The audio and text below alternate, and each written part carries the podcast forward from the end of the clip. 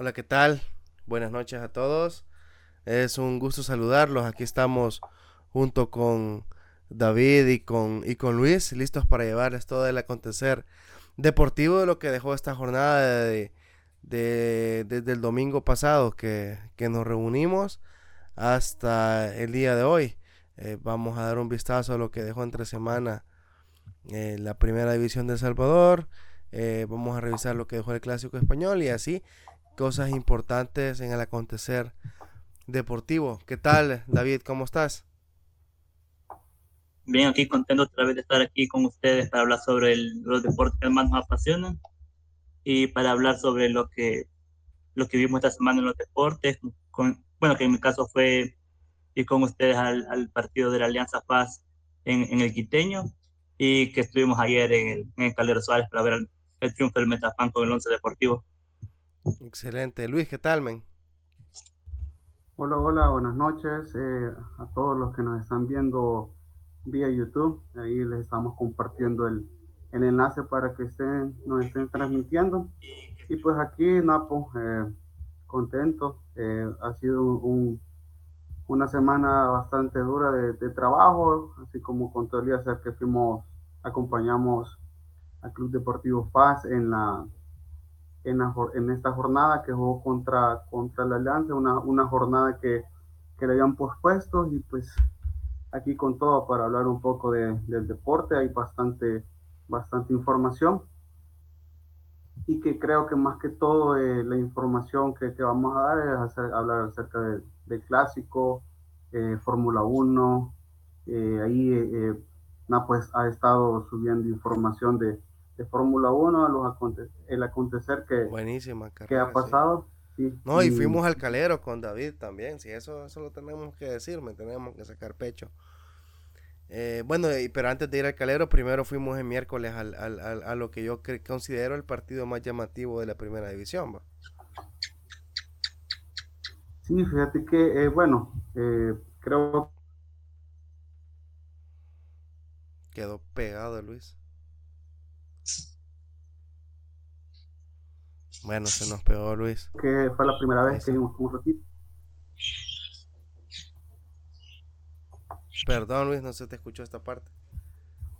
No se escucha. Bueno, eh, hoy sí me escuchan. Sí, sí, listo, dale. No, que, que ahí acompañamos a Alfa en el Quiteño el, el, miércoles, el partido de Alianza contra Paz, contra Alianza, perdón. Y sí, queríamos estar cerca de, de la turba roja, vivir eso, vivir ese ambiente que, que caracteriza, que caracteriza la, la, turba roja y yo creo que en gran cantidad la mayoría de, de, de, peñas que aquí hay en, El Salvador de diferentes eh, equipos. Entonces ahí subimos comiendo hamburguesas, nos tomamos una soda, vimos cosas que de verdad creo que no compartimos, eh, más que todo lo, lo, que vimos que las luces, la, la pólvora china que hubo, lastimosamente eh, en el torneo y en cualquier partido de aquí de Salvador a federado, eso no es permitido, eh, por eso cayó una sanción de jugar a puertas cerradas en este, en este sábado que pasó, que fue ayer, eh, contra Paz, contra, contra Santa Tecla. Entonces ahí estuvimos, eh, lastimosamente no se hicieron daño. Fue un, partido bien trabado, fíjate, no, pues, no sé si ahí me, me confirman si, si de verdad fue un partido, fue más o menos, pero lastimosamente no hubieron goles. Sí, fíjate que fue un, partido bastante deslucido, no, no, se, no se quedaron demasiadas jugadas así manifiestas de gol, que vos puedas decir que cierto equipo se pudo haber llevado el partido. Quizás solo la, la jugada en la que la Alianza marcó un gol y, y hubo falta contra Rodrigo Rivera, pero fue un partido bastante peleado. Lastimosamente lo, la afición eh, ingresó pólvora al estadio y pues sí, todos sabemos que está prohibido. Le pusieron la sanción económica y con un juego de suspensión al PAS. Y pues sí, recordarle a la afición y que dan conciencia de que al, final el equipo es el que daña con ese tipo de actitudes. Y también recordemos la mala, la mala gestión de la boletería por parte del PAS, que estaban cobrando extra a la hora de ingresar al estadio. Sí, sin duda. Bueno, por la parte positiva, la turba roja siempre en lo más alto. Yo considero que la turba roja, sí, sin necesidad de que haya un partido de fútbol por de por medio, ellos pueden hacer una gran presentación por sí mismos, porque sin duda alguna se, siempre se hacen sentir y están ahí apoyando, pero también qué bueno por los aficionados de la alianza que, que debido a la suspensión que acarrean de todo el torneo no se pueden hacer presentes como locales. Sin embargo, el área de que se les había asignado en el quiteño la llenaron bastante bien, creería yo. Y, ahí estuvieron animando y apoyando y de alguna manera provocando al aficionado local eh, para que se metieran en el partido. Eh, por la parte del aficionado, todo excelente, todo bien. Por la parte del juego, dejó mucho que desear porque es un partido que se queda muy a la especulación, muy a, ver qué propone el otro y ver cómo respondo yo. Sorprendió, de verdad sorprendió lo de Faz muy metido en su cancha cuando en teoría siendo local era el que tenía que de algún modo proponer, proponer el juego. Pero ahí en más eh, destacar que el juego se llevó con total normalidad. Eh, no hubo incidentes que lamentar, no hubo altercados entre aficionados. Eh, y si los hubieron, pues no fueron noticias porque han de haber sido muy mínimos. Si es que lo hubieron, aunque lo dudo porque hubo tiempo para poder abandonar el, recinto de parte de la afición visitante y luego salir. Nosotros que estábamos en, el sector general, que, que lo vivimos súper bien y desde un ángulo más que agradable para ver el partido. Sí, lo que David vos decías de, lo, de, de, lo de la boletería, eh, creo que de las en tiempos recientes no se había vendido boletos de manera digital para entrar al quiteño y eso entorpeció un poco la entrada del aficionado, pero también lo entorpeció más el hecho de que habían boletos en físicos vendidos y que a un precio y que ya en la entrada pues estaba compra, eh, se estaba cobrando el, el, el, pequeño fee como que si se hubiera comprado en línea que oscila entre entre 1.50 a 2.50, lo cual también me parece extraño porque para entrar a, general, por ejemplo, el precio de venta eh, acordado era de 5 dólares, más el fee del boleto, 1.50, 6.50 llegaba el boleto. Pero si vos lo comprabas en físico no tenías por qué cobrar el fee de la compra en digital. Sin embargo, en la entrada te lo cobraban y eso ya generaba una confusión. Eh, peor aún cuando en el sector tribuna te cobraban hasta 2.50. Entonces eso generó confusión en la logística generó eh, filas por allá, filas por acá. Y es como, por ejemplo, vaya, en el caso de nosotros, entramos al, estadio por ahí de las 6.40 y había fila por un lado, había fila por otro. Y nosotros vimos unas tres personas haciendo fila, nos formamos detrás eh, con el QR y entramos, pues entramos, pero aún así había gente de más antes eh, que es que sé yo que estaban esperando. Entonces una cosa bien extraña y más aún cuando, cuando cuentas digitales de, de afición fascista estaban en, en, la, en la, en, bueno, tuiteando, digamos, que no podían entrar para el segundo tiempo. Entonces, una confusión bastante complicada. Fíjate que eso es lo que me estaba comentando de un amigo que quería entrar, que iba para, para, para el quiteño y lastimosamente se, se, se fijó ahí en los tweets que, que estaban posteando ahí la, bueno, los fascistas y dijo que había una gran fila y me pareció raro porque lo, yo siento que, bueno, en el caso de nosotros, lo más que nos tardamos, lo más cinco minutos en entrar. Incluso adentro no estaba al 100%. Ah, ni Quizás e, eso, eso, digamos, quizás por primera vez podría ser que afecte bastante, ¿no? Porque Es, nuevo para, para, en el caso de la taquilla, es, es nuevo ahí en el quiteño en caso de Selecta, normalmente así la venden. Bueno, casi que todo. No, lo que pasa es que no, solo, puede, solo entran en físico en caso de la Selecta los que tienen boletos de patrocinadores y así, o, o, o, sin costo por algún tipo de sorteo por el estilo. Pero es bien raro cuando se vende digital y se vende en físico. Yo creo que por ahí va la confusión. Pero falló la logística. Pero aún ante el fallo de logística no, no hubo eh, situaciones en las que el aficionado quisiera entrar por la fuerza y eso sí es de destacarlo. Sí, ojalá que con, con, con esto de los boletos físicos sigan manteniendo la intención de venderlos así para la gente que va desde lejos a ver los partidos, como fue en el caso de, este de la Alianza, que la afición de la Alianza podía comprar la entrada y ya llegaba solo la taquilla, bueno, solo la entrada al estadio para poder ingresar más rápido. Para mí fue bastante, bastante ágil la manera en que, en que pudimos entrar nosotros. Y no, sé, no sé, no sé por qué decían la gente de Spaz que, que no los dejaban entrar o, o, que no habían entradas, porque... Yo creo que por la misma confusión, vos. Sí, es porque espacio sí había dentro del estadio para que pudieran ingresar. Bien complicado, pero eso de la venta en línea, sin duda, vaya, como, como todas, digamos, como todo experimento, las primeras veces no salen como uno quiera, pero, pero poco a poco tiene que ir mejorando. Y la verdad que, aunque uno no, va, no, no vaya al estadio de lejos, vos, es bien conveniente, porque vaya, en el caso de nosotros que trabajamos, venimos, nos transportamos alrededor de media hora, 40 minutos para llegar al estadio. Y, vamos a llegar justo a la hora y de pronto no vamos a poder entrar porque no logramos comprar o porque la fila estaba muy larga, compramos en línea y entramos pues. Entonces es bastante conveniente. Pero eh, a nivel de espectáculo, el fallo de logística y de ahí para allá pues la afición que estuvo a la altura siempre. Eh, y algunos se pasaron de mano con la cuestión de la pólvora, pero pues bueno, es responsabilidad de la institución deportiva y los que gestionan el, el, el, recinto, pues eh, acatar las medidas que, que les eh, extiendan que tienen que cumplir y entonces en ese sentido pues ahí está la multa, partido suspendido contra el Tecla del sábado que el FAC ganó y creo 500 dólares extra que, que no son mayor eh, cosa para una institución como FAS. Sí, también había, había un buen sistema de seguridad en la entrada del estadio, donde, hacían un buen chequeo antes de entrar al estadio. Quién sabe cómo hizo la gestión del PAS para poder ingresar las la, la pólvora. Y sí, esperemos que, que, dejen de hacerlo para que dejen de multar al, al equipo. Que, bueno, sí, como mencionabas, que es bueno que no hubo aglomeración de personas como lastimosamente hubo en el partido anterior en, en el Cuscatlán.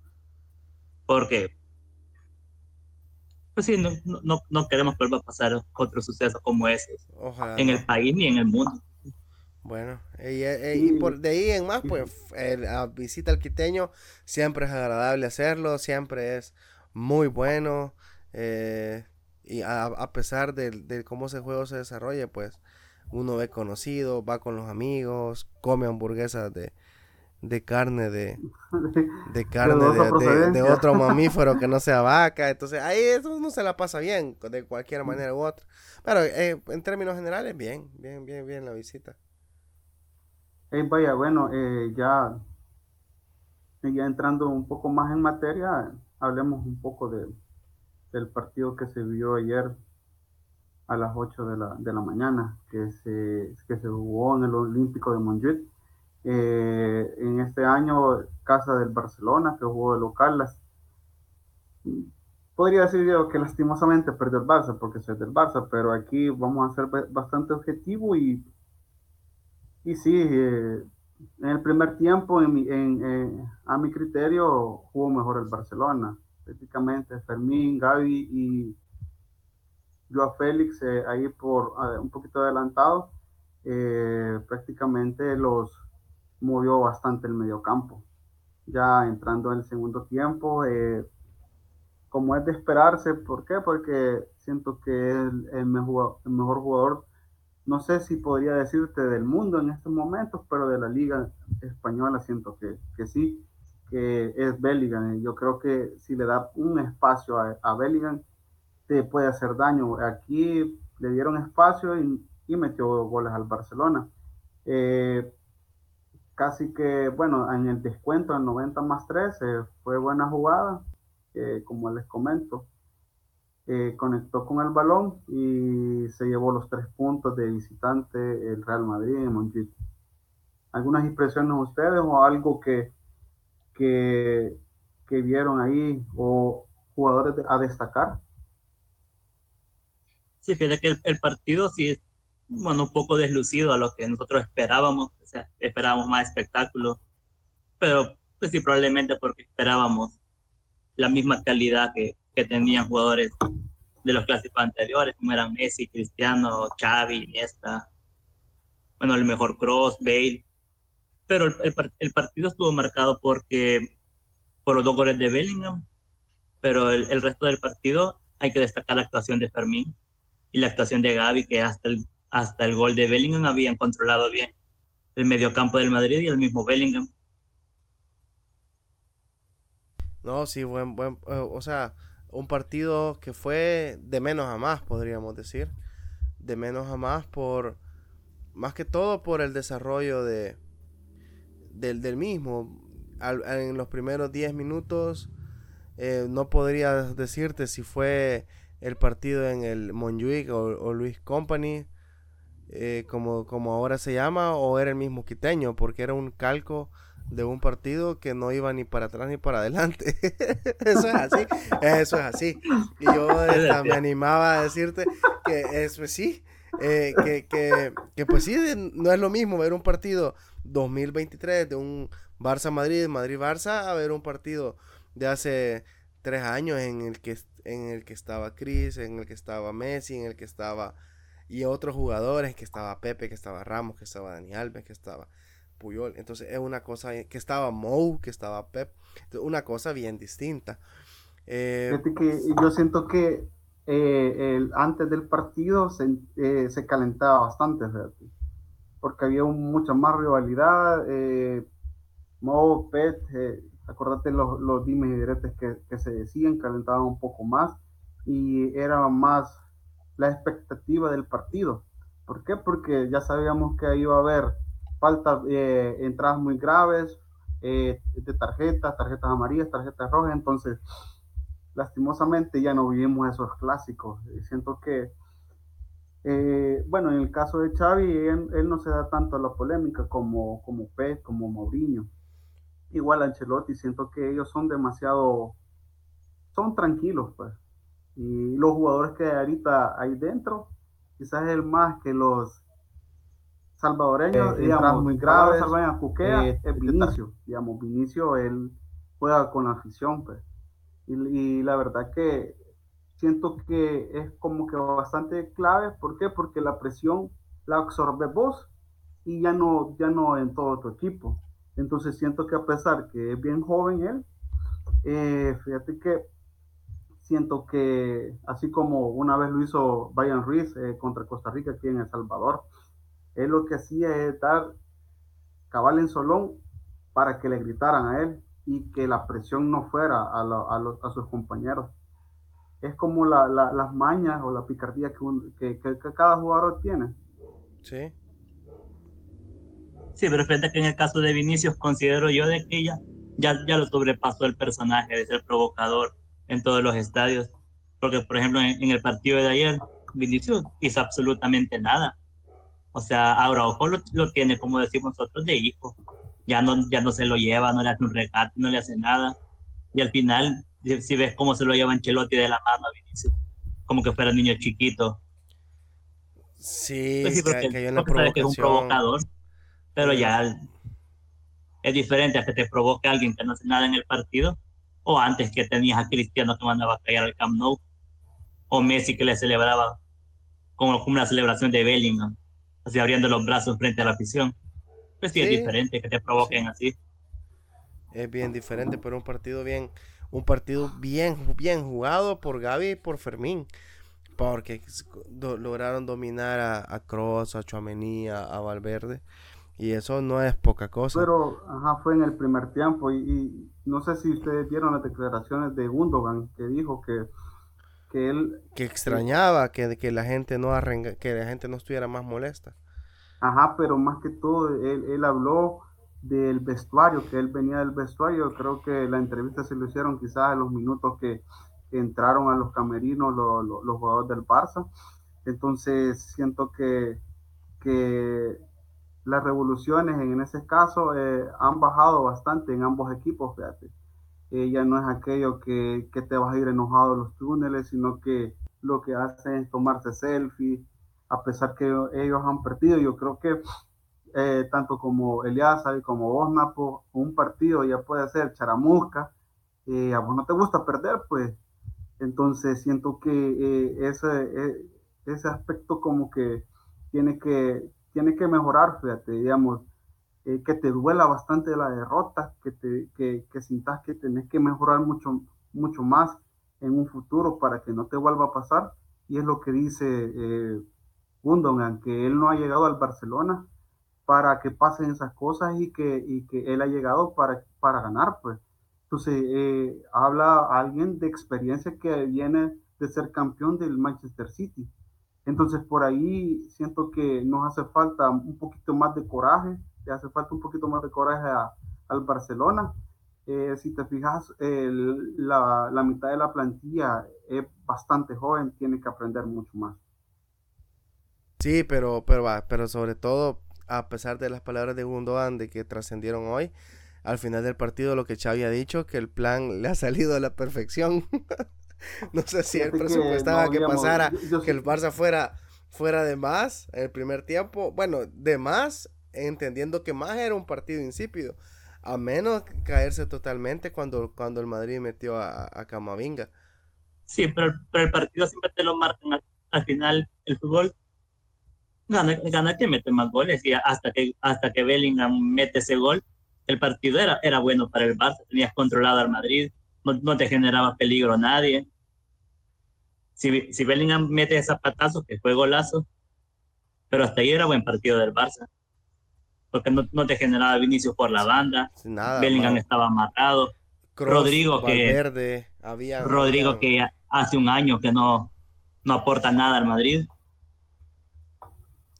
Sí, sin duda. Y, y, y sí, tuvo que eh, son de esos goles, el de Bellingham fue golazo que, que, después de un tiro de esquina fue de esos goles que parten el partido, ahí ya confunden a, a, los dos, al rival y, y pues de por otro lado motivan a, quien hace el gol, el equipo que hace el gol y pasó lo que pasó, eh, pero sí un partido que en el que en el que uno fue de menos a más y el otro fue de más a menos y al final pues pues sí lo que vos decís va de va de hacer goles va de marcar y y fue un 1 a 2 en un partido que, que al, principio no parecía que iba a ser muy trascendente, que fácil podía terminar 1 a 0, 2 a 0 y ya, pero terminó estando muy bueno con, con un Ter Stegen en un partido de liga que no vamos ni a la mitad del torneo y, buscando anotar en el minuto 90 y 90 más, más y algo, pues 90 más 4 casi. Entonces al final sí, sí se puso, se puso bastante, bastante bueno. Sí, eh, no sé, pasemos a, a otro tema. Eh, quería preguntarles cómo se vivió el, partido del Metapan contra, contra Once Deportivo allá en la ciudad Calera. Sí, bueno, ayer, fuimos al estadio ahí a ver al Metapan, ahí en el Jorge Calera Suárez. Fuimos desde temprano para ver si Sí, bueno, porque aquí casi siempre, y los invitamos a todos que nos estén escuchando, a final de mes aquí en Metapan siempre se hace una feria como de emprendedores y aprovechando que si, el equipo de ustedes juega aquí en el, en el en, en Metapan, pueden venir de temprano y aprovechar a comer algo.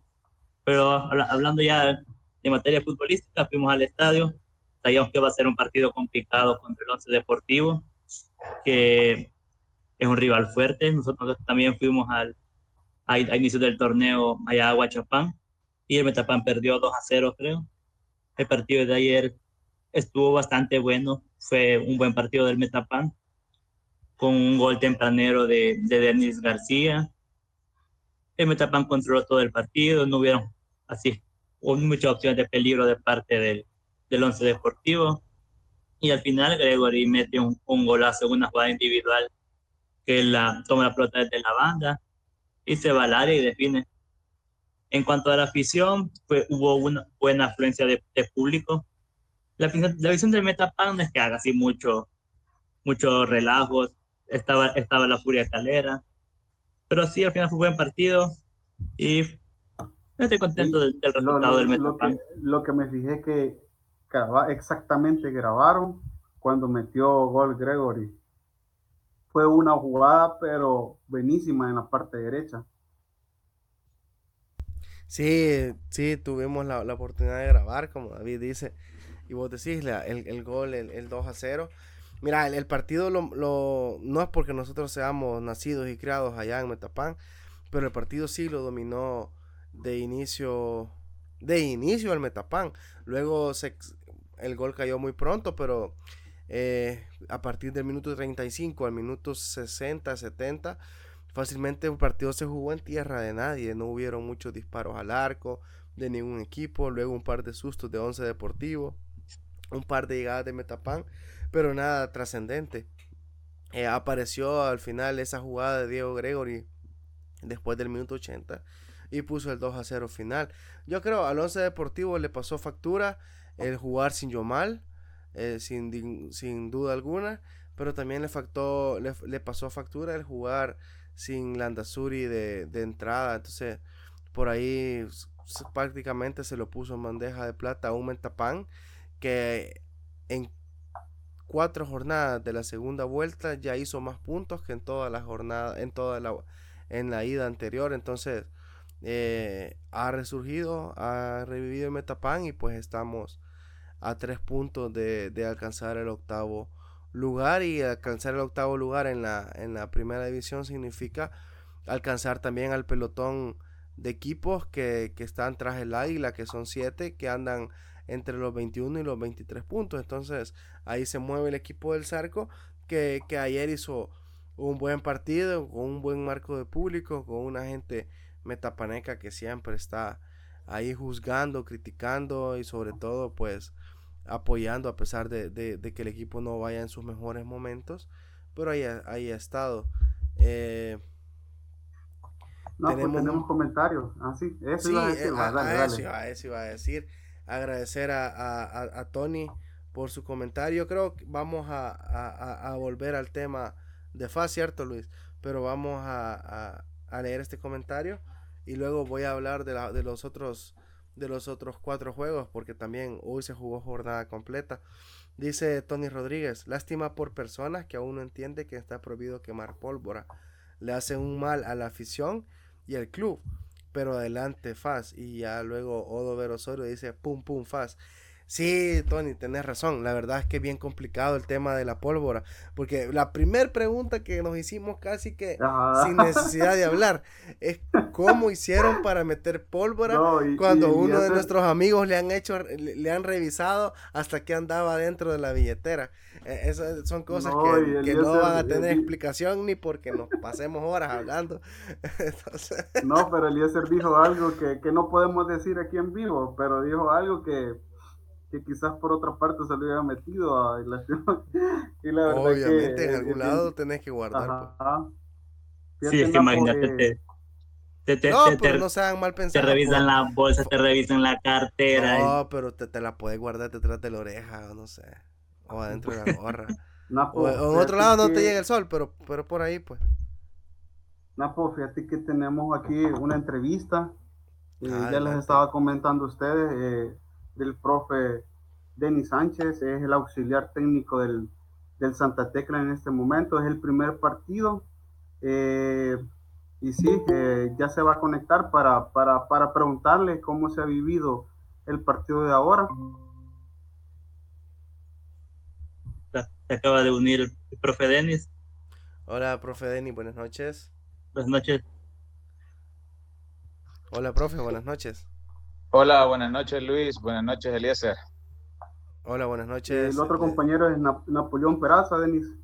Hola Napo, mucho gusto. Me llamo Napo, mucho gusto, Denis. Aquí estamos con David y con, y con Luis, pues platicando así tranquilos de lo que nos dejó la jornada de, del fin de semana. Ya hablamos un ratito del clásico. Fuimos nosotros el miércoles a ver el, el FAS Alianza que estuvo bueno. Estábamos hablando también de que le cerraron el estadio al FAS. Eh, fíjese, Denis, que con, con, bueno, con David Eliazar, eh, nosotros somos metapanecos. Entonces, ah, bueno. ajá, pero somos radicados en Santa Ana, pasamos acá, no hacemos nuestra jornada laboral y todo. Pero el, fin de semana fuimos a ver a Once Deportivo, que es un partido que nos llamaba la atención porque, pues sí, tuvimos la ocasión de que fuimos a Huachapán a ver el partido de ida, perdimos 2 a 0 ya el Metapán y, queríamos ir a ver, entonces estábamos hablando de eso ahí, ahí por ahí hemos estado. ¿Y usted qué tal, Denis? ¿Qué, qué, cuenta? Pues mira, primeramente agradecido con, con, ustedes por la oportunidad que, que me dan de acá de, de dialogar un poco sobre esto que, que, tanto nos apasiona, ¿verdad? Que es el tema del fútbol. Y pues más aún hablando, hablando un poco más de lo de nosotros, ¿verdad? De lo nacional. Eh, eso por, por, por, esa parte. Y lo otro, pues contento, pues como quiera que sea. Eh, bueno, yo no sabía pues que, que, tenían este programa de ustedes en el canal de YouTube. Este chino no cuenta nada. Todo se lo tiene guardado, imagínate. No, pues sí, no, sí. O sea, tres, tres, semanas sí, tenemos y ahorita está mentira puede ser. no, como te digo, pues agradecido por la oportunidad de estar acá con ustedes, pues y qué bueno que, que vamos a platicar un poquito más de, de, esto, ¿no? Que tanto nos gusta. Sí, no, muchas gracias a usted por hacerse. Fíjate, Denis, que, que, aparte de que estamos transmitiendo aquí en YouTube, eh, también esto, esto de, eh, el audio se, se va para, para Spotify como podcast al carril 503. Entonces ah, okay. ahí, ahí eh, muchas, eh, un par de personas nos están escuchando, ahí vamos subiendo de poquito en poquito, pero agradecerte porque nos da la oportunidad de, de, de entrevistarte, Denis. Y ahí ya entrando en materia, Denis, este es el primer partido que, que hacen lastimosamente eh, con derrota, pero tus impresiones del partido. Pues fíjate, eh, Luis, de que cualquiera podría decir, ¿verdad? Ah, su primer partido, el debut, y, y, se empieza con el, con el pie izquierdo, ¿verdad? Como decimos. Pero definitivamente, fíjate que a nosotros como cuerpo técnico nos deja la, una buena sensación de que muy aparte pues del resultado adverso que, que tuvimos eh, la noche de ayer, eh, creemos de que fueron más cosas positivas que, que, el, que, el, equipo pues pudo hacer en el, en el desarrollo del juego. Lastimosamente, mira, eh, se podría escuchar como una, como una excusa, ¿verdad? Pero al final, pues, el tema de los árbitros es, es, complicado y delicado hablar porque cualquiera puede decir, como te digo, ah, se excusan en, en el tema arbitral. Pero si vos, eh, bueno, si hacemos un recuento de lo que sucedió el partido del día de ayer, definitivamente hubo una acción en el juego que marcó directamente el resultado. Más sin embargo, con esto no te quiero decir de que eh, estoy conforme porque solamente por un error de un árbitro se perdió. No, al contrario, eh, haciendo eh, una, un autoanálisis con, con mi papá, en este caso el profe Ramón, eh, hacíamos de ver de que el equipo, si se puede decir, dos tiempos completamente diferentes. Un primer tiempo donde yo creo que el partido fue muy disputado por parte de los dos equipos, eh, tanto FAS como nosotros, pues tuvimos opciones de gol. Bueno, nosotros antes del primer gol de FAS tuvimos una opción clarita, clarita de gol, donde eh, nuestro volante por derecha, Gerardo García, como cariñosamente le decimos nosotros, el negrito, eh, se fue solo, pues, y quedó mano a mano con el portero y lastimosamente él tomó una mala decisión, de, pero una mala decisión queriendo no equivocarse, de darle el pase a, a Canales para que él pudiera definir, teniendo él la oportunidad, ¿no? De poder haber finalizado la jugada. Y posterior a, a eso, eh, nos cae el primer gol de Paz. Y luego de eso, como te digo, una jugada desafortunada para nosotros porque es un error, si se le puede llamar error, no horror, ¿verdad? eh, que el árbitro sanciona un penal que a nuestro criterio y porque hemos visto ya las imágenes que no fue penal, eh, aunque te lo digo, eh, nuestros muchachos nos comentaron después del partido de que el árbitro en, sí, el principal, no había pitado penal, sino fue, fue, fue la, el asistente que, que, que, dijo que sí había marcado, había sido penal, o sea, la falta había sido dentro, dentro del, de, la, de los 16.50 y pues al final eh, en el resultado influye un, un, error del árbitro, pues. Y en el segundo tiempo, pues, eh, si ustedes se recuerdan, eh, prácticamente nosotros tuvimos a Faj entre, entre las cuerdas, como se dice, los últimos 20 minutos, y pues estuvimos cerca, ¿verdad? Pero lastimosamente no nos alcanzó, pero como te digo, nos queda esa, ese buen sabor de boca, ¿no? De que parte de los, de los 90 minutos Santa Tecla eh, mostró gallardía, mostró valentía, mostró esfuerzo, sacrificio, pero pues definitivamente no nos alcanzó para poder por lo menos rescatar un punto. Sí, bueno, como, como usted mencionaba, profe, eh, bueno, con, con Napo fuimos en, el partido que tuvo el Metapán en la segunda vuelta contra Santa Tecla, allá en, el Estadio de Héroes y Mártires, y nos dejó buenas sensaciones el equipo que está plagado de jóvenes. Bueno, el, ese día el Metapán remontó en, en tres minutos y se llevó el triunfo, pero sí vimos bastante jóvenes que, que para nosotros tienen buena proyección y si se, se les hace un buen proceso en uno o dos años, pueden ser bastante importantes. Sí, fíjate que una de las, de las cosas que, que marcó, digámoslo así, como la decisión para que el profe Ramón tomara la decisión de, de, agarrar las riendas de, Santa Tecla fue eso, ¿no? El tema de, de la cantidad de jóvenes que, que tiene el equipo eh, mayor, digámoslo así. Primero, pues, porque si ustedes hacen un recuento de la trayectoria de él, eh, al profe se le, ha conocido mucho por, por darle la oportunidad a, tanto joven que, que, en su momento la, ha querido. Bueno, hablemos de futbolistas que, que tienen ese proceso, Darwin, que si lo hablamos eh, como el, el, más exitoso, ¿no? Que tuvo la oportunidad de jugar en el extranjero, su hermano Oscar, bueno, Rodrigo, que hoy está en paz. Eh, hablemos de Roberto Domínguez también, que estuvo en paz, que está en paz y que tuvo su proceso en Juventud Independiente, que ahí debutó a los 16 años, si no mal recuerdo. Eh, Juan Carlos Portillo, y así yo te puedo seguir mencionando muchos más. Eh, entonces, a partir de ahí, pues, el profe toma bien tomar las riendas del equipo, como te digo, y, nada, yo creo que es parte, ¿no? De, la, de, todas esas cuestiones que muchas veces eh, a nuestros dirigentes. Eh, no es que les incomode, simple y sencillamente no se les da la, la, la, idea de querer darle la oportunidad a los más jóvenes y Santa Tecla hoy en día da muestra de que con esa base de jugadores jóvenes que tienen, eh, si bien es cierto, lastimosamente los resultados no han acompañado, pero pues eh, si hacemos un, digamos, un pasado reciente de los partidos de Santa Tecla, Siempre el equipo se le ha mencionado por jugar bien, por tratar la manera de hacer un buen fútbol, pero pues eh, hay pequeños detalles que siempre terminan marcando la diferencia, lastimosamente, en contra del equipo para no poder sumar. Entonces, eh, como te digo, al final es un reto bastante bonito, pues, porque se está trabajando con, con jóvenes y jóvenes que apuntan para más. Sí, ya me imagino. Eh, una, una pregunta, profe Denis. Eh, ¿Cuáles son las expectativas de, de, la directiva de Santa Tecla con, con este equipo que, que, recién han tomado las riendas? Ustedes, me imagino que de primera instancia tiene que ser la, la permanencia del equipo en primera división, pero eh, ¿hay alguna visión a, mediano o largo plazo? Fíjate que a corto plazo yo te puedo decir de que es sumar la mayor cantidad de puntos posibles en lo que resta del torneo. Hablábamos de siete partidos antes de este que, que, que, tuvimos el día de ayer.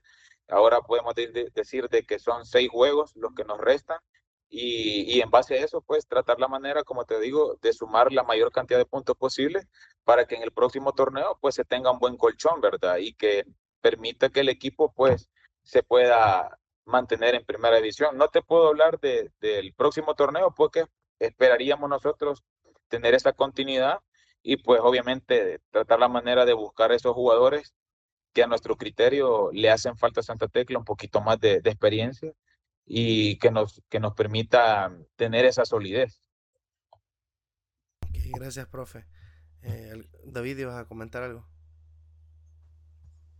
Sí, quería comentarle de que, bueno, nosotros aquí en el podcast, más que todo, siempre estamos hablando sobre fútbol nacional y tocamos también, también internacional y, y otros deportes, pero más que todo este proyecto surgió para hablar sobre la selección nacional y, lo que acontece en el, en, el, en el fútbol. Pero quería preguntarle a usted cómo ve la llegada de, Rubén de la Barrera al la selección nacional y cómo debería ser el proceso que debería llevar la selección sobre si llevar jóvenes para, para futuros procesos y obviamente reforzar con jugadores experimentados como pueden ser Darwin Seren. Pues fíjate que pues en el caso de, del tema selección, como quiera que sea, cuando se hace una reestructuración de un proyecto, llamémoslo de esta manera, un cambio en la dirección técnica, todo se espera de que sea para mejorar. Y yo creo que el profe ha venido eh, con la intención de que tanto nuestro fútbol como, como te digo, a nivel eh, internacional, como proceso de selección, pues tenga una cara diferente. Pero para eso, como para todos es bien sabido, se necesita tiempo. Y lastimosamente en nuestro país, tiempo para los dirigentes es lo que menos se tiene. ¿Por qué? Porque tenemos dirigentes un tanto resultadistas que si vos mañana perdés 1 a 0 y aunque hayas ganado 1 a 0 un partido anterior, pesa más lo negativo que lo positivo, lastimosamente, ¿verdad? Pero pues eh, personalmente yo te puedo dar mi opinión en, en cuanto al profe eh, de la barrera que viene con una metodología diferente. No quiero decir de que lo que hizo el profe, lo que hizo el profe Hugo Pérez eh, fue malo, no, porque en un principio yo creo que todos nos ilusionamos. Empezó muy bien, el profe le dio una, le hizo ver a la, a la selección una cara completamente diferente, pero pues lastimosamente con el pasar del tiempo y algunas decisiones por ahí que en su momento se tomaron, no voy a mencionar porque no quiero criticar tampoco, porque no soy nadie, ¿no? Para poder criticar, al contrario, sería tener poca ética profesional, puede estar eh, hablando mal de, de, un compañero de profesión, como lo es el profe y con su experiencia, eh, pero que lastimosamente su proceso se vino desgastando, pues. Entonces ahora con el profe de la barrera, se esperaría, ¿no? De que se le dé la oportunidad nuevamente y que se tome en cuenta al futbolista salvadoreño.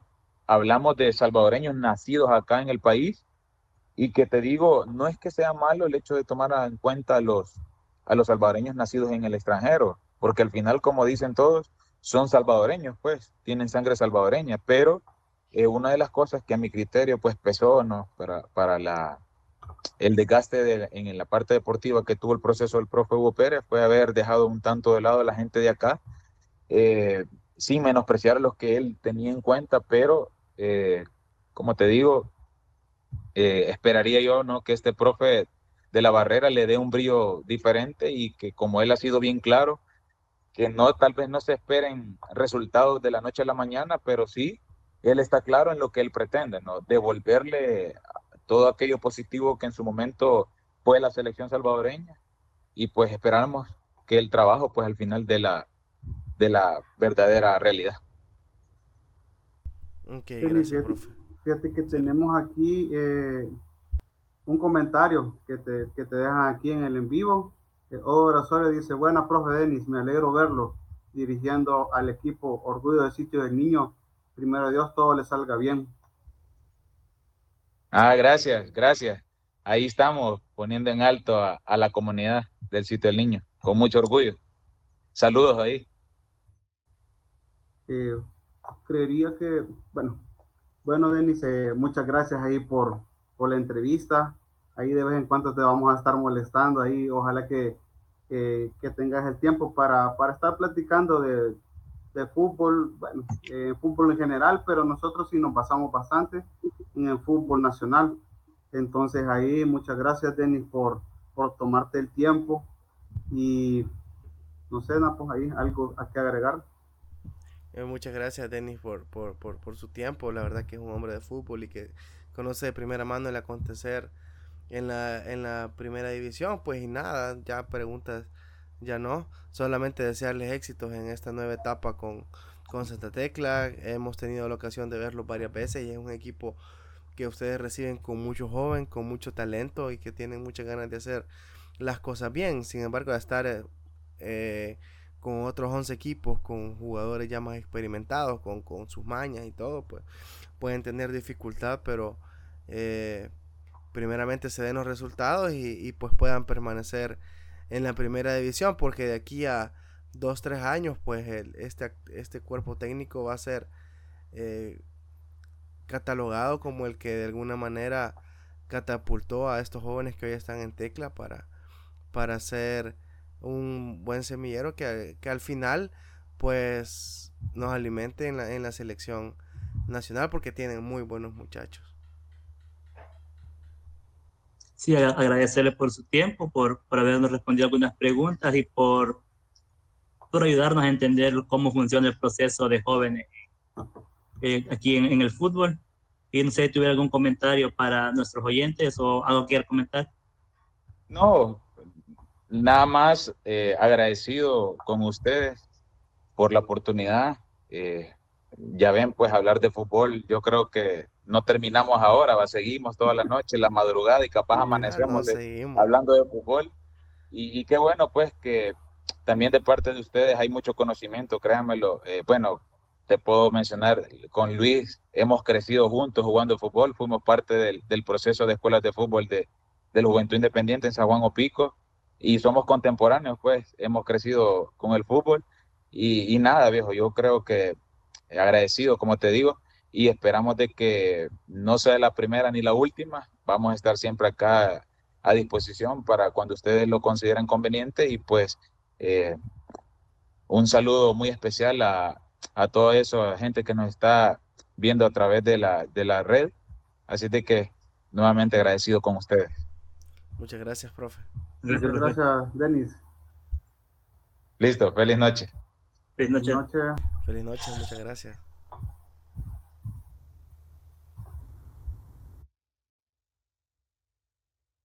Ahí estaba el profe Denis Sánchez conectado con nosotros en la llamada. Interesante todo lo que tiene para platicar, va.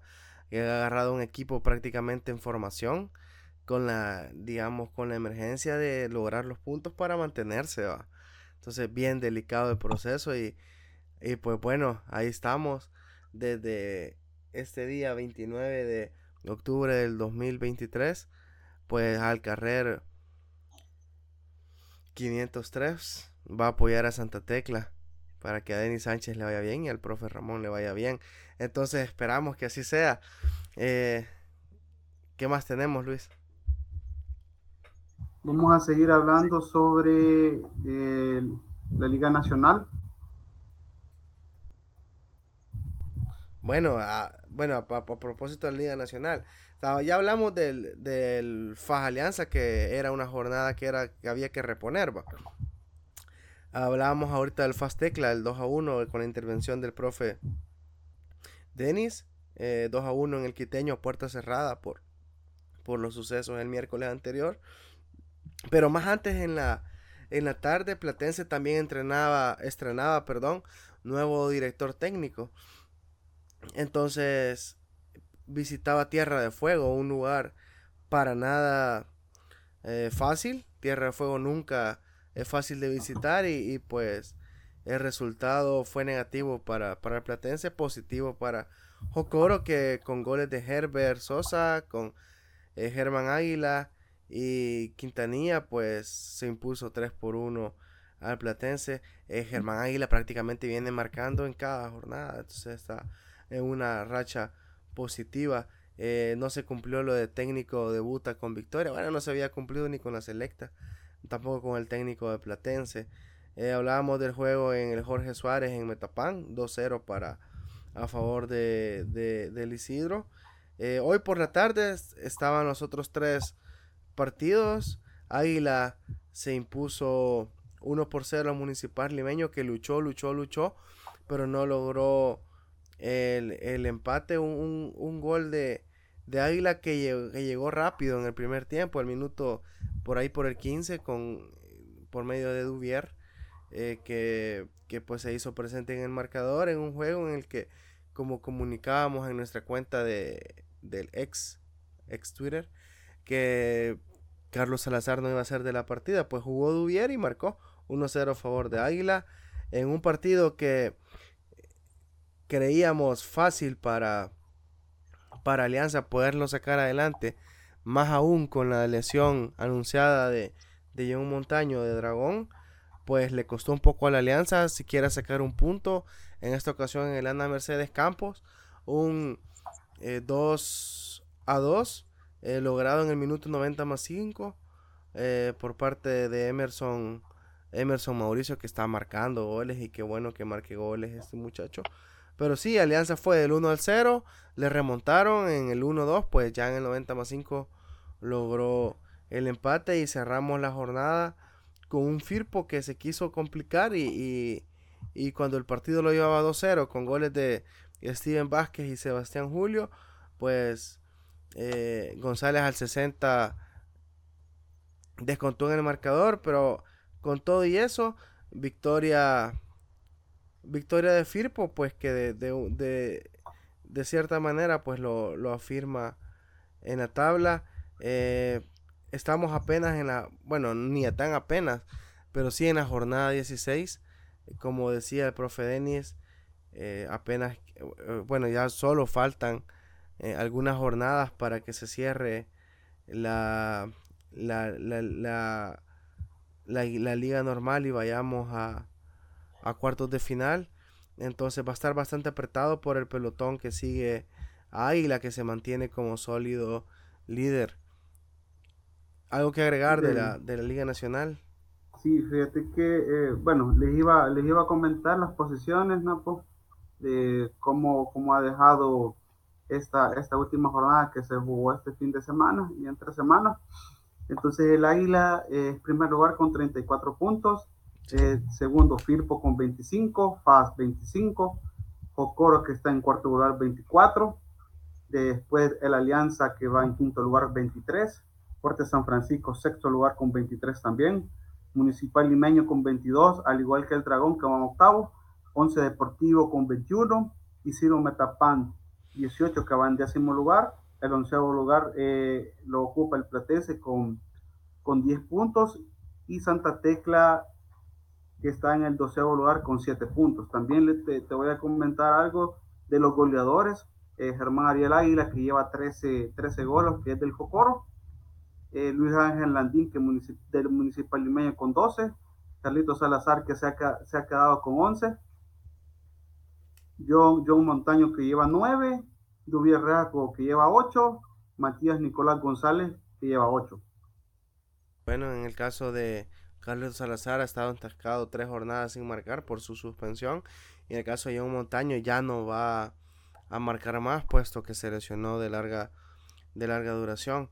Bueno, y, para terminar el tema de la primera división de Salvador, solamente recordar que esta semana que viene, el día jueves, habrá jornada, la jornada 17, aprovechando el, día de asueto, el feriado nacional por el Día de los Santos Difuntos y tendremos un fuerte San Francisco Águila, de Tecla recibiendo a Firpo, eh, Faz yendo al Barraza, para, pero no para el Águila, sino que para visitar a Dragón, a Platense recibiendo a Alianza, eh, Once Deportivo ahora en Aguachapán recibiendo a, a Jocoro y en Santa Rosa y Lima Municipal Limeño, Isidro Metapán. Estos tentativamente a jugarse el día jueves 2 de noviembre, esto aprovechando el asueto y de alguna manera eh, lograr un poco más de afluencia de personas, aprovechando que, que, pues no se elabora ese día, pero cualquier cambio de horario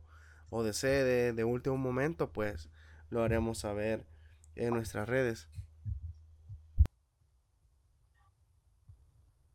Sí, bueno, a mí, eh, me gustaría invitar a la gente de, del Club Deportivo Águila que a, que nos comenten cuál es, la, cuál es el problema o cuál es la situación que tiene la afición contra el equipo contra, contra el equipo, porque si mal no recuerdan, hace poco tuvieron altercados jugadores con aficionados, donde los jugadores pedían que, que, que los apoyaran más, que asistieran al estadio. Y pues si ven, el equipo no anda mal, está en primer lugar, bien plantado, con buena diferencia de puntos. Entonces los invito a la afición de Águila que, nos comenten ahí en las redes sociales eh, cuál es la situación.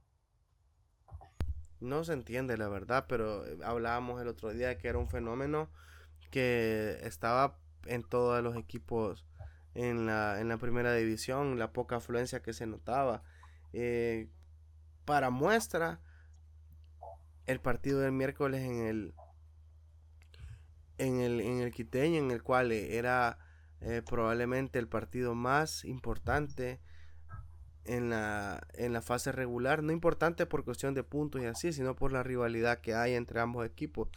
Y dado que la Alianza no puede jugar con público cuando juega de local, pues se esperaba una afluencia más de personas en el quiteño por ambos, por ambos equipos, pero también se esperaba una un recibimiento un poco más fuerte de parte de la Turba Roja, lo cual no digo que hayan estado mal, por el contrario, estuvieron muy bien, pero en ocasiones anteriores eh, solamente nos vamos al año pasado y, y, con tifo y todo se recibe, pues ahora la cosa va desmejorando un poco.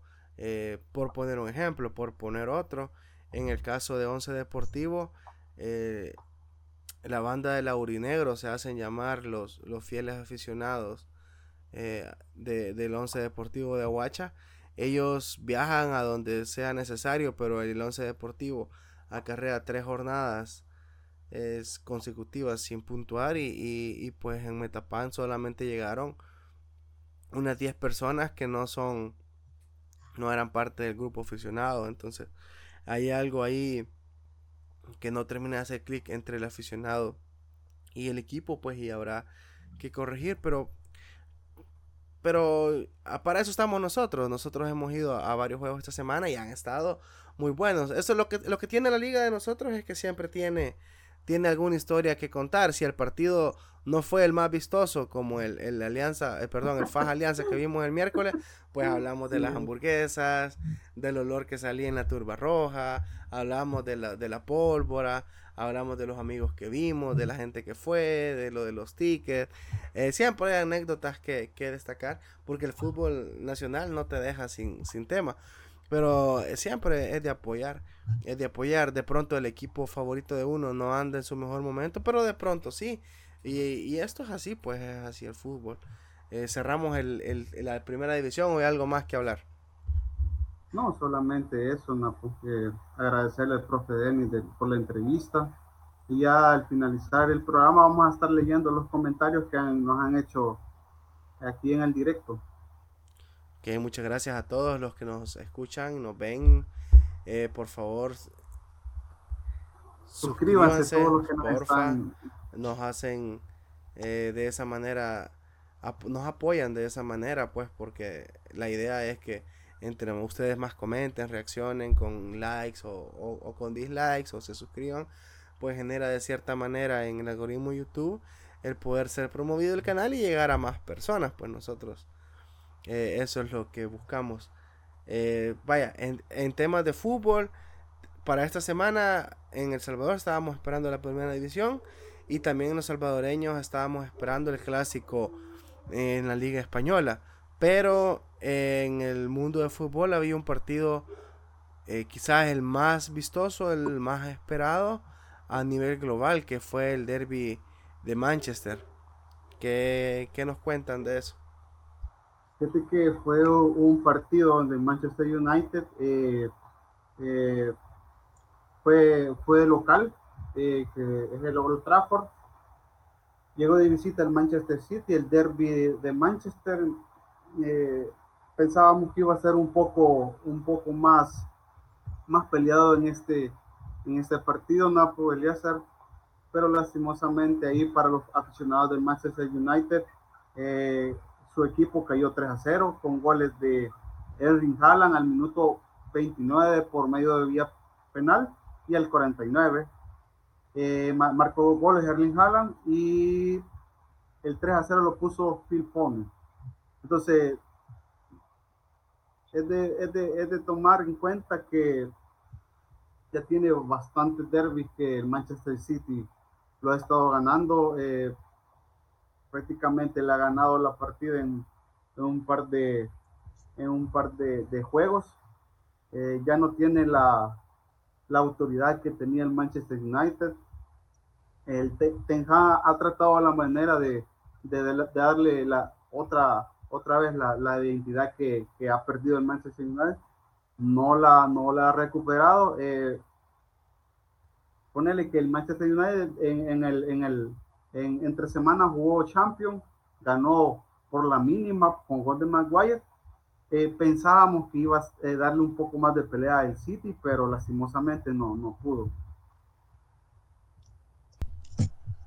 Sí, como comentaba Luis, pues fue, fue un clásico, como un derby no tan peleado por parte del Manchester United, porque pues sí, la, la verdad es que no, no, le da la calidad de los jugadores para competirle de tú a tú al Manchester City. Si se fijan la defensa del, del Manchester United, pues Harry Maguire, que no sirve más como chiste que como jugador de fútbol ahora. Johnny Evans, de 35 años, y Lindelof, lateral izquierdo, teniendo jugadores de más calidad, pero que probablemente hayan estado tocados como Rafael Barán y Sergio Reguilón. Y, el Manchester City tiene. Y, ay, Casemiro. Sí, sí, pero no tienen jugadores para competirle a este Manchester City con la delantera. Haaland, eh, eh, Grilich, Bernardo Silva, Julián Álvarez. Lastimosamente ha decaído bastante el nivel del Manchester United. Antes tenían a Rooney, Cristiano Ronaldo, Berbatov, Nani, Van der Sar, Ferdinand. Ha decaído bastante y esperamos que, que recuperen nivel los jugadores para que sean más peleas ese tipo de partidos. Sí, la verdad que sí. Un partido dominado por el City de principio a fin. Ahí sí no hay quien salve al Manchester United. Y la, mi pregunta es, ¿qué diría Ferguson? O si estuviera dirigiendo al, al Manju ahorita. Cuando, por ejemplo, le hacen un tiro al arco a Onana y Onana lo que hace es rechazar y dejarla servida ahí en la, en la boca del área o cuando tiran un centro, por ejemplo, en el 2 a 0, que todos van al primer poste y dejan solo al, al a, a Haaland, entonces eh, bien complicado la situación que vive el Man, en Manchester, pero como decía Luis, el Ten creo que ha sido, no lo ha sacado del hoyo, quizás como podríamos decirlo, como que ya se cumplió, pero creo que a este tiempo ha sido el único que ha logrado sostener al Manchester en altibajo lo suficiente como por lo menos para mantenerse en el puesto. Pero con todo y eso, eh, fue un partido muy bueno, electrizante de principio al fin, eh, con buenas internadas de, Rashford.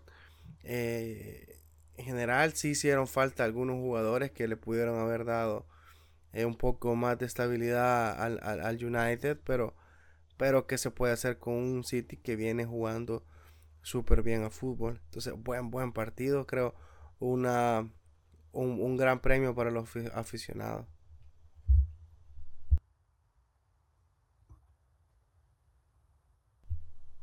Y así, entonces, eh, por ahí en, el fútbol internacional, creo lo más importante que teníamos este fin de semana eh, fue el clásico y, y, este el derby, el derby de Manchester. Sí, recapitulando siempre en la Premier, Napo, ahí algunos partidos que también fueron buenos. Chelsea eh, Brayford, que Chelsea cayó de local por 0-2. Arsenal que metió una paliza a Sheffield United 5-0. El West Ham eh, contra Everton, West Ham de local, perdió West Ham 0-1. Liverpool también dosó tres goles a cero a Nottingham Forest. Y a lo que, lo que estábamos platicando, el Manchester City contra el Manchester United, que se llevó los tres puntos de, de manera de visitante, eh, Manchester City con un marcador de 3 a 0. Bueno, aún no se ha resuelto a esta hora de, del día la situación de Luis Díaz, ¿verdad? No, no ha salido nada. Todavía sale, bueno, los que está escuchan el papá. Sí, aún no, no, se han enterado. A Luis Díaz, el, el extremo del Liverpool, colombianos secuestraron a sus padres el día de ayer en Colombia. Entonces una situación que, que, lamentable, pues víctima de la violencia latinoamericana y que hasta el momento que el partido se jugó y hasta estas horas de la noche, lo que se ha conocido del secuestro es que solamente la mamá fue liberada y, el papá sigue en manos de, de, los secuestradores. Entonces lamentable la situación como Luis decía, el, Liverpool le ganó 3-0 al United, al, perdón, a Nottingham Forest, pero eh, quizás la nota eh, positiva es el, el, Diogo Jota que tomó la camisa de, Luis Díaz y, como homenaje, no como homenaje, sino que como muestra de solidaridad y respeto, pues la mostró a los aficionados y los jugadores de Liverpool.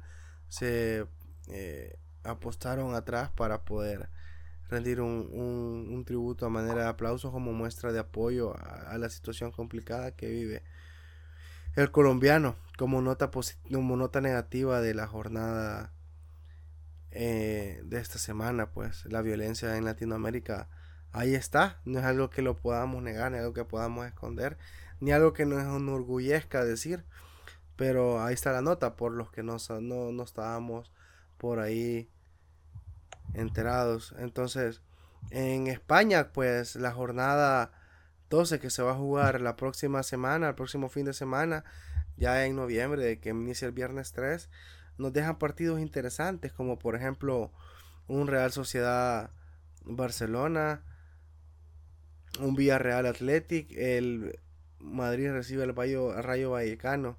Y creo que esos son los partidos más destacados por la parte de, de la liga. Eh, un Barça que actualmente se ocupa, se ocupa en el cuarto lugar porque el Atlético de Madrid ganó y, buscará acercarse pues a los líderes que actualmente son Granada, perdón, el Girona y el, y el Real Madrid. Granada estuvo el, año pasado. Eh, Girona y Real Madrid, luego va el Atlético y después va eh, el Atlético de Madrid, luego va el Barça como el cuarto lugar. En cuanto a la Premier, que es la otra que nosotros seguimos, hay un partidazo. El Newcastle Arsenal, un Newcastle que pinchó esta jornada en un empate a dos, recibe al Arsenal. Y hay un otro derby de Londres, un Tottenham líder que recibe a un Chelsea que viene de caer estrepitosamente contra el, el Brentford.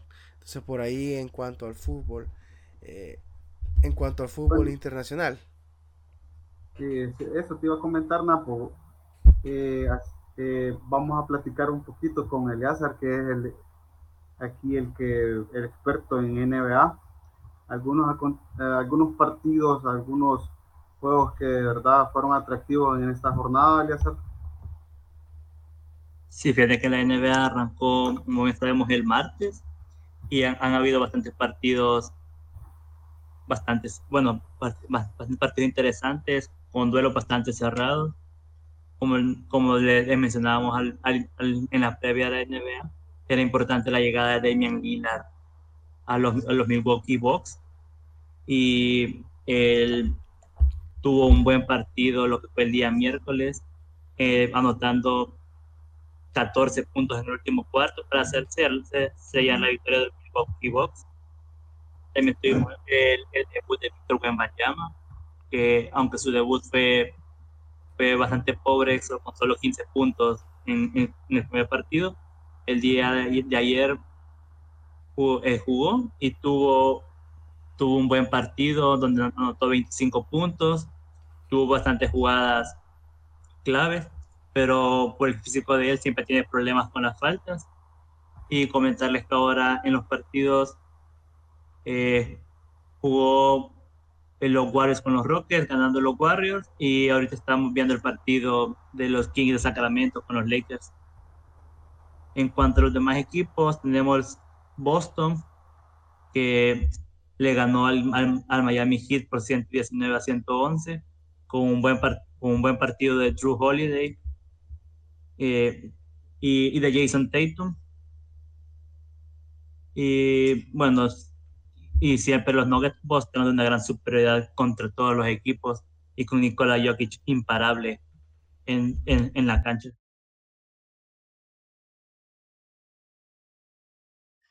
Perdón, Nikola Jokic nos dejó esta semana una postal increíble en un saque lateral, no sé si la, si la vieron, en el que eh, estaba... Ah, sí. Sí, que desde lateral saque prácticamente como buen quarterback, eh, sirve el balón abajo de, de, la, canasta, Sí, y, prácticamente una jugada eh, que sorprendió, sorprendió a todos, pues incluidos a, ellos mismos. Entonces, incluido al cámara que no, la pudo grabar. Jokic, eh, si hablamos de nombres propios, esta jornada podemos hablar de Jokic, podemos hablar de Doncic, podemos hablar de Lillard, ¿de quién más? De Stephen Curry, que Ah, es el comandante de los, Sí. El los Warriors. King, obviamente. Le- bueno, con, con LeBron James eh, está el tema ahora de que por su edad y para mantenerlo fresco para los playoffs, se planea que, que no juegue tanto, tantos minutos esta temporada. Se planea darle alrededor de 30 minutos para tenerlo fresco en la parte más decisiva de la temporada. Bueno, a ver qué tal la NBA siempre que si no son muy seguidores de, de del baloncesto en Estados Unidos, pues creo que cada partido individualmente es un espectáculo. Siempre hay partidos muy muy cerrados que se definen algunos en overtime o algunos en el último minuto y, y- y creo yo no los va a dejar eh, con la sensación de tiempo eh, desperdiciados siempre se ponen muy muy muy buenos en especial si ven alguno de los con los nombres que hemos mencionado o si ven un juego de Milwaukee por ejemplo de Boston por ejemplo o ahora de eh, bueno de de Golden State siempre está ahí o, o lo del tradicional Lakers entonces eh, la NBA está ahí es por Star Plus para El Salvador y Latinoamérica. Bueno, bueno siguiendo con los deportes, bueno, a ver, ¿qué nos platicas, Napo, sobre la Fórmula 1?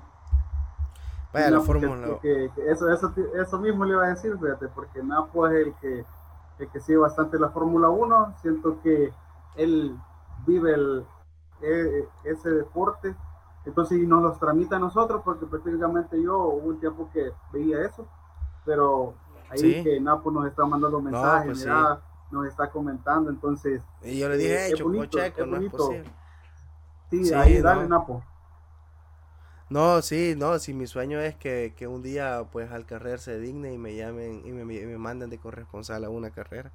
No, No, todo puede pasar, todo puede pasar porque no, Pues no, sí, no. ahorita, no, y fíjate que eso es lo bueno, que nosotros tenemos metas, tenemos objetivos y esperamos que, que de cumplirlos, así como eh, con Napo nos estamos platicando que, que ojalá que nos den una credencial eh, para estar en los estadios en un futuro, vamos a ver cómo los tramita- tramitamos, pero sí, eh, esperemos que poquito a poquito se nos vayan dando las, lo- las metas aquí a corto, a corto, mediano y largo plazo. Entonces es algo que Sí, no. se puede decir que lo ves lejos, pero ya en- encaminado siento que, que sí se puede lograr, Napo. Sí, no, vaya. Eh, no, no lo dudo. Vaya, en cuanto a la Fórmula 1, esta semana se... Bueno, desde hace tres semanas la Fórmula 1 está en América.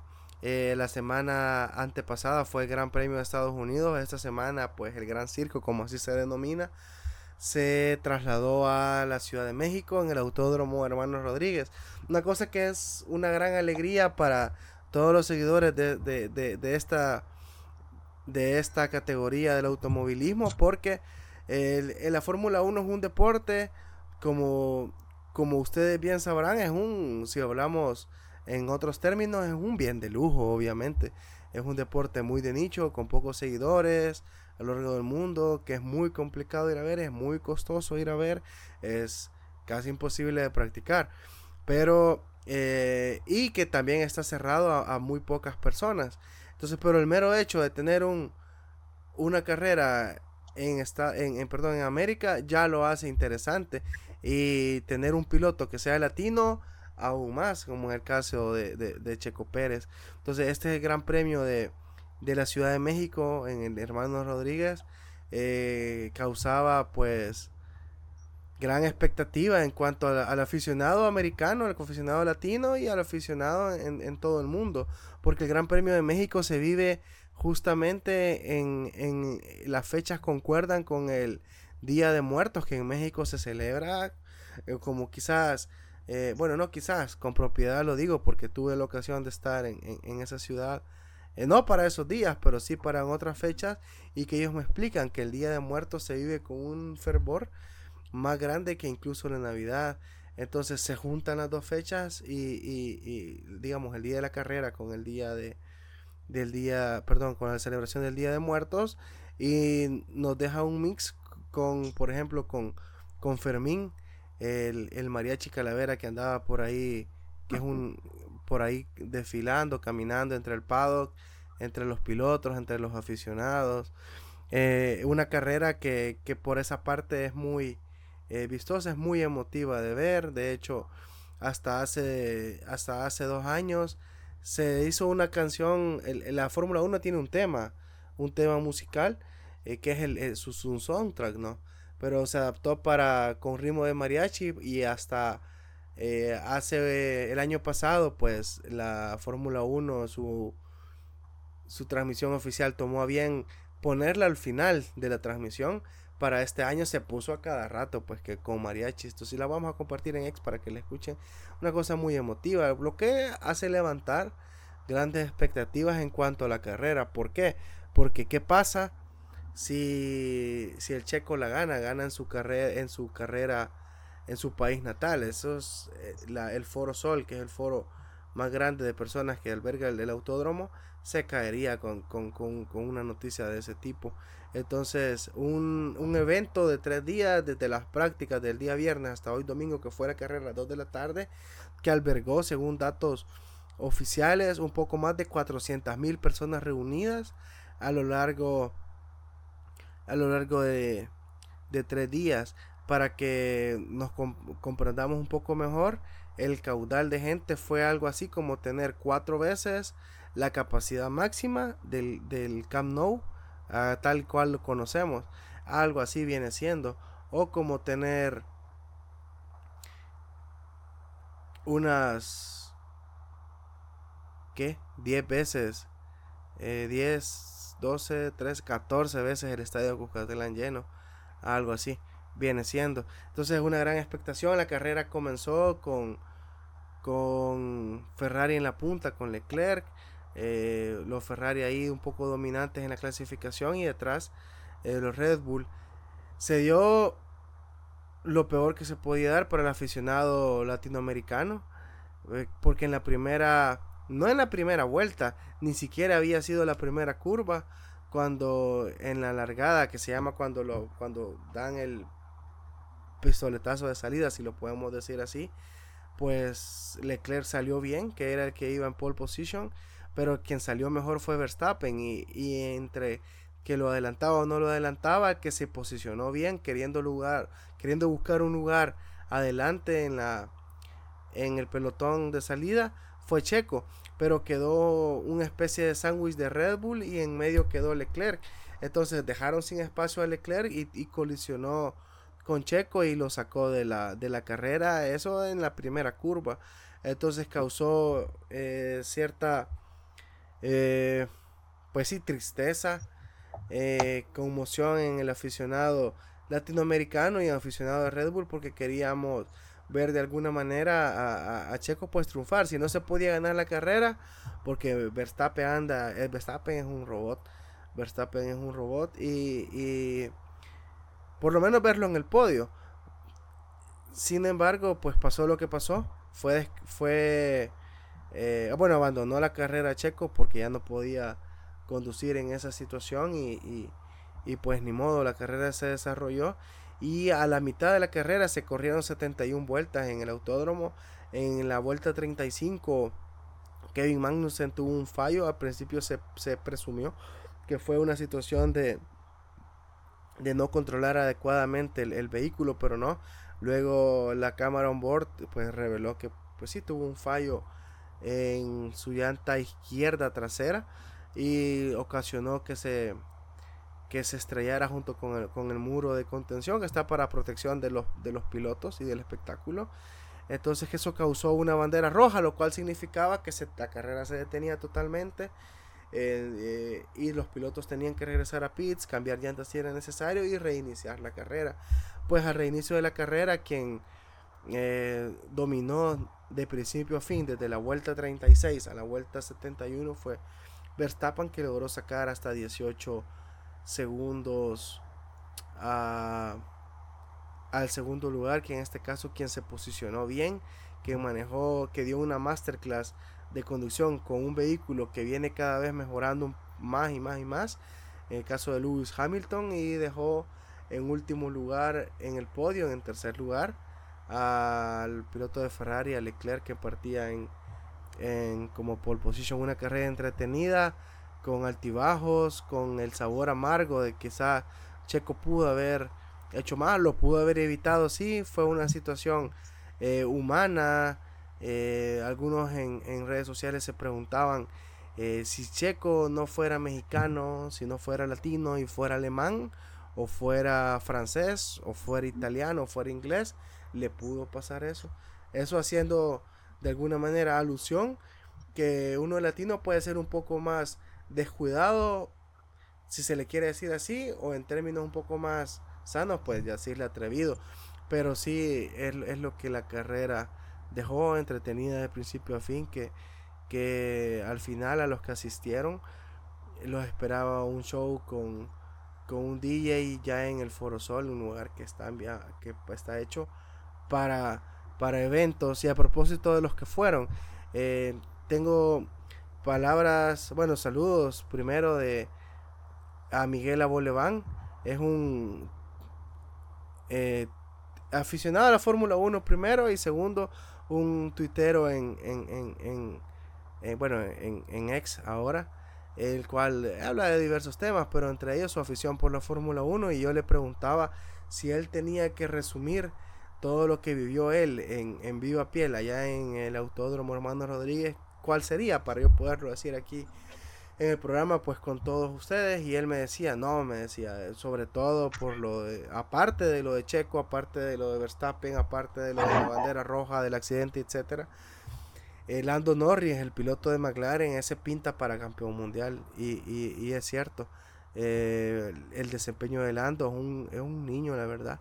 El que, que pilota ahora para McLaren es un desempeño formidable que se pone al tú por tú con experimentados como, como los de Ferrari, como, como los de Mercedes y, y, con los de Red Bull. Entonces eso es lo que dejó la carrera, muy interesante de ver. Eh, ya quedan pocas fechas por si quieren y se interesan en ver, solamente quedan tres. Las siguientes en 15 días en Interlagos, en Brasil, un gran premio eh, muy emotivo porque es la, la, la sede donde era local Ayrton Senna, un legendario en la Fórmula 1 eh, luego de Brasil queda el Gran Premio de Las Vegas, uno nuevo que no sabemos si va a ser puro espectáculo, puro show o si va a ser una carrera muy entretenida, no sabemos. Pero lo que sí sabemos es que la Fórmula 1 cierra su temporada en Abu Dhabi con el clásico eh, circuito callejero allá en el Medio Oriente. Eh, ya está ganado, ya está decidido el campeonato. Max es campeón. Ya nadie lo mueve del primer lugar, pero el segundo lugar está muy peleado y con el abandono de Checo de hoy, que está en segundo lugar en el campeonato de pilotos, lo posiciona a solamente 20 puntos de diferencia con su perseguidor que es Hamilton. Entonces el atractivo para las próximas carreras estará en ver si Hamilton puede acabar adelante de, de Checo y así sacar el segundo lugar de pilotos que Red Bull jamás lo ha ganado o si Checo de alguna manera reacciona y se, y se posiciona eh, consolidándose en el segundo en el segundo lugar. Entonces eso es lo que queda interesante de ver.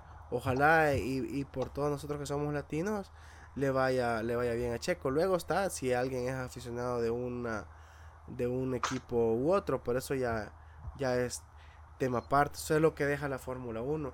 Por, por demás es interesante, si alguien quiere verlo, pues es un deporte que se disfruta mucho porque no es como el fútbol que ahí o sos negro o sos blanco y, y tenés que ir a uno o al otro y hay polémica. Acá la polémica siempre hay porque es un deporte donde hay humanos y donde hay humanos hay errores y donde hay arbitrajes con humanos siempre van a haber errores pero eh, el desempeño de cada piloto y de cada equipo, pues, es motivo de, de, alegría eh, para el que lo ve.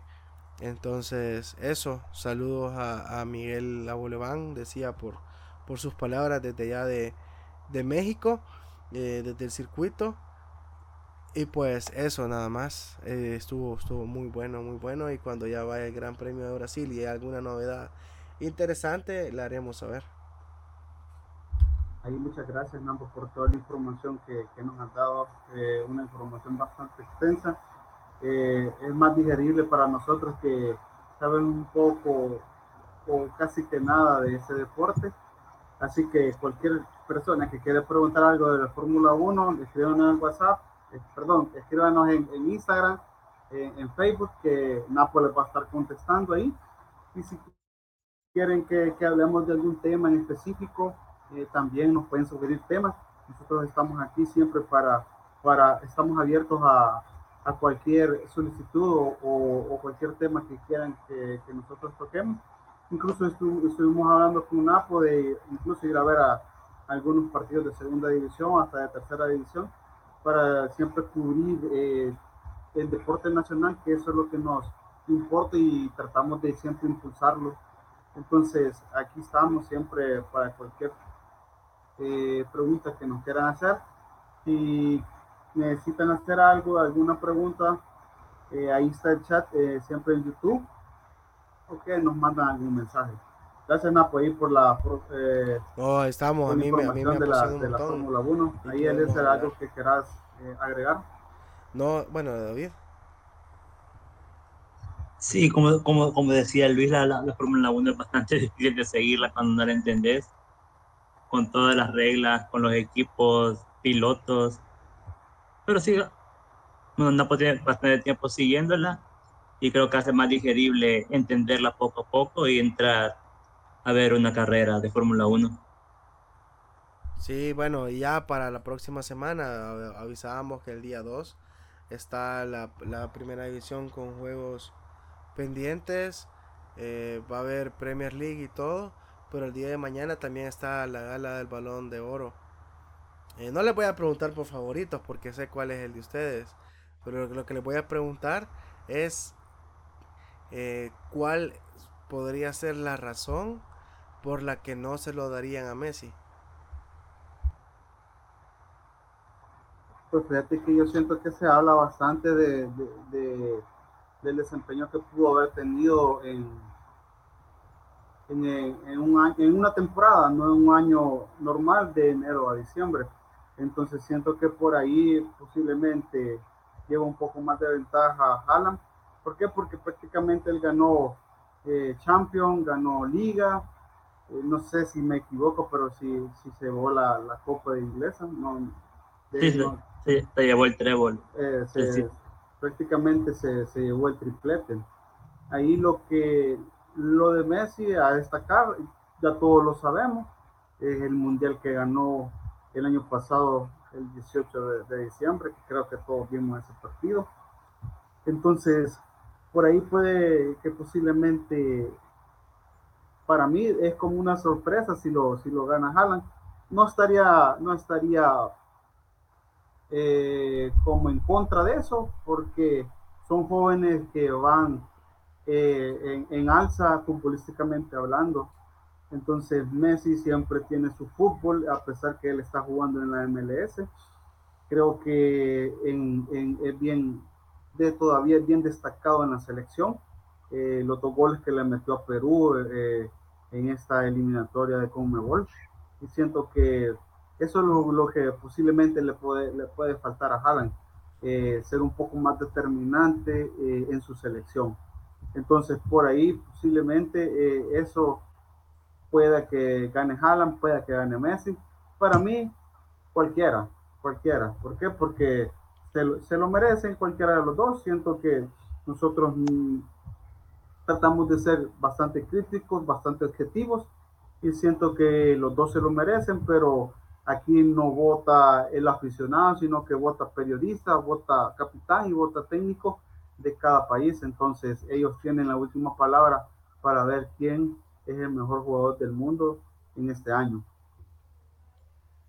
Sí, como el, el balón de oro siempre está basado en los méritos colectivos, aunque sea un premio individual. Y pues Haaland ganó el triplete, lo que fueron Liga, Copa y Champions. Pero es de destacar de que Haaland en las fases determinantes de la Champions, que son semifinales y final, totalmente desaparecido en la, en la, semifinal con el Madrid y en la final con el Inter. Sí metió un montón de goles con, con el Manchester City y en las fases anteriores de la Champions, que sí lo hacen merecedores del balón de oro. Pero te recordar también de que no siempre en año mundialista le dan el balón de oro a quien gana la Champions o gana la Liga.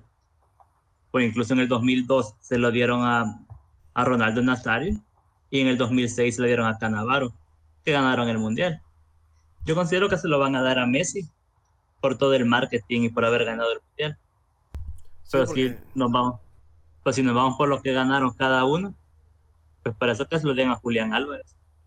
pues si ganó, ganó lo que ganó Jalan y ganó, el, y ganó el Mundial, que se lo den a Julián Álvarez para que nadie pelee. Y aún así habría gente que esté peleando.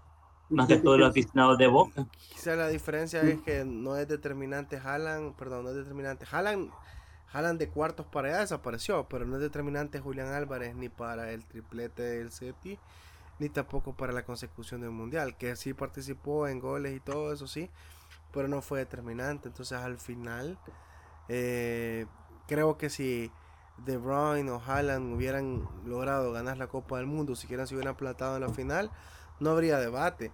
Pero en este caso, en este caso eh, pesa mucho, pesa mucho que es Messi para comenzar, pesa mucho el, el, marketing, puesto que Argentina eh, recibió mucho, mucho de eso en, en, toda la Copa del Mundo. Y al final, pues, como un premio colectivo, al final se hace individual, porque si fuera colectivo se buscara eh, dejar en Julián, pero no, no va a ser así.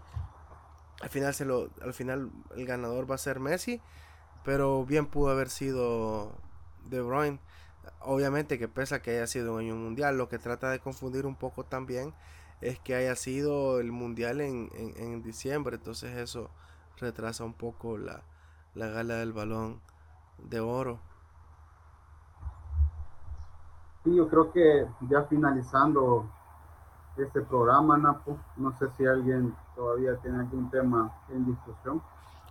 Pero sí, eh, si, nos está yendo el profe Denis, ahí agradecerle que de verdad eh, fue bastante informativo en este programa. Es el primero que, entrevistamos eh, que está bastante cerca de la Liga Nacional, la, la Liga Mayor entonces, de ahí de vez en cuando le vamos a estar invitando para que nos venga a comentar los aconteceres que posiblemente ellos tienen una información más de mano y el proceso que puede tener el Santa Tecla. Esperamos que, ya con, con, un nuevo técnico podría, podría salir del sótano. Y sí, creo que, que ya estamos finalizando. ¿Algo que agregar, Napo? ¿Algo que agregar, Eliezer? Y bueno, solo recordarles de que el día sábado en la final de Copa Libertadores, el del Boca Juniors contra Fluminense a las 2 de la tarde. No sé si haremos un programa de previa antes. Yo digo que sí, por ahí por jueves. sí, fíjate. Sí, desde los jueves o viernes. Una previa. Eso te iba, a comentar, Napo. Fíjate que ahí unos, unos amigos quieren eh, eh, entrar en debate aquí en, en Démosle, démosle. aquí Alcarrer es de todos. Aquí solo basta con que los que estén en el chat nos pidan el enlace. ahí yo quiero entrar. Y ahí están, entran. Ajá, y yo siento que la comunidad va creciendo. Y con la comunidad, eh, posiblemente, mira, eh, fíjate que yo voy a estar en un programa. O, eh, y cada vez los, los, los, los que nos están, van a ser muchas personas los que están, están viendo. Y posiblemente muchos más suscriptores. Entonces, no sé, pero este programa me ha gustado bastante. Eh, agradecerte también a vos, Elias, a Napo, que, que, de verdad eh, son buenos compañeros aquí. Creo que en las locuras que nosotros hacemos, eh, ahí estamos y siento que, que esto empezó como algo que de verdad pequeñito, que nosotros lo hablamos con Napo y siento que ya va un poco no, de como no, no vamos a ser buenos compañeros si estamos haciendo lo que nos gusta. Entonces eso es por demás decirlo. Pero sí, ahí estamos. Eh, hay de ver eh, cuando nos organizamos para hacer la previa. Eso sí, si hacemos un programa entre semana va a ser solo para hablar de la previa entre la final de, de perdón, de Champions, de Libertadores, Que, de Libertadores que va a estar al nivel de, de la final de la Champions, porque siempre es una cosa electrizante por los aficionados, por la cantidad de gente que se mueve, por la cantidad también, aunque se vea poco, pero la, afición que hay en cada país, eh, fiel a uno, fiel a otro, eh, es, bien, es bien, como se dice, de hueso colorado. Nosotros porque nos divide la barrera del idioma y no sabemos portugués como para poder ir a tocar la embajada de Brasil.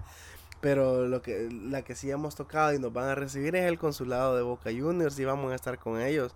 Que una gente que ah, está, tiene, desde el día que clasificó Boca, están esperando la final y ellos están contando los días y, esperamos estar por allá el día sábado. sí, pero mientras tanto, pues nosotros nos vamos a empapar de todo lo que hay que saber de la final y se lo vamos a compartir a todos los que nos escuchen. Entonces, no, pues, ¿por, qué no invitas al, al, al, al, que es del consulado? no, sí, sí, lo vamos a hacer, lo vamos a hacer, solo que ahí sí ya disponemos de su tiempo y, de su disponibilidad en ese momento, pero sí lo vamos, lo vamos a hacer. minutos de, de sí, no, sí, lo vamos a hacer, sí, sin duda. Ojalá y pueda, y si no, pues aquí nosotros compartimos lo que hay que saber si no estamos siguiendo los Libertadores. Bueno, por aquí nos quedamos ya. Eh, pedirles que a todos los que nos escuchan y han llegado hasta esta hora de la noche. Ahora sí, como primera transmisión en YouTube, eh, suscríbanse al canal, porfa, nos van a ayudar un montón con eso porque nos ayudan a, destacar entre tanto canal. Nosotros lo que queremos es llegar al mayor número de personas posibles. Entonces eso, agradecerles por su sintonía porque ha sido un programa de más o menos una hora 40 minutos en el cual eh, se ha hablado de todo. Es, lo que sí es que no se ha pasado para nada aburrido, no nos hemos aburrido ni un tan solo instante. muchas gracias a todos, muchas gracias por escucharnos.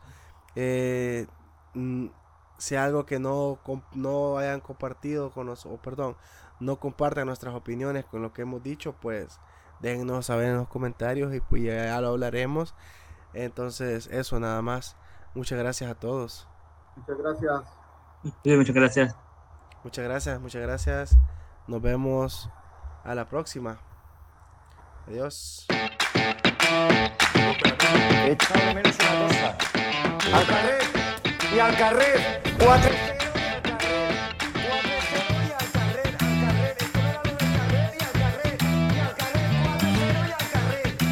La plática continúa por redes sociales. Búscanos como Alcarrer 503. Hasta la próxima. Y al carré, y al carré, y al carré. Y cuando uno va al carré, luego viene otro y al carré. Y al carré, 4 y al carré.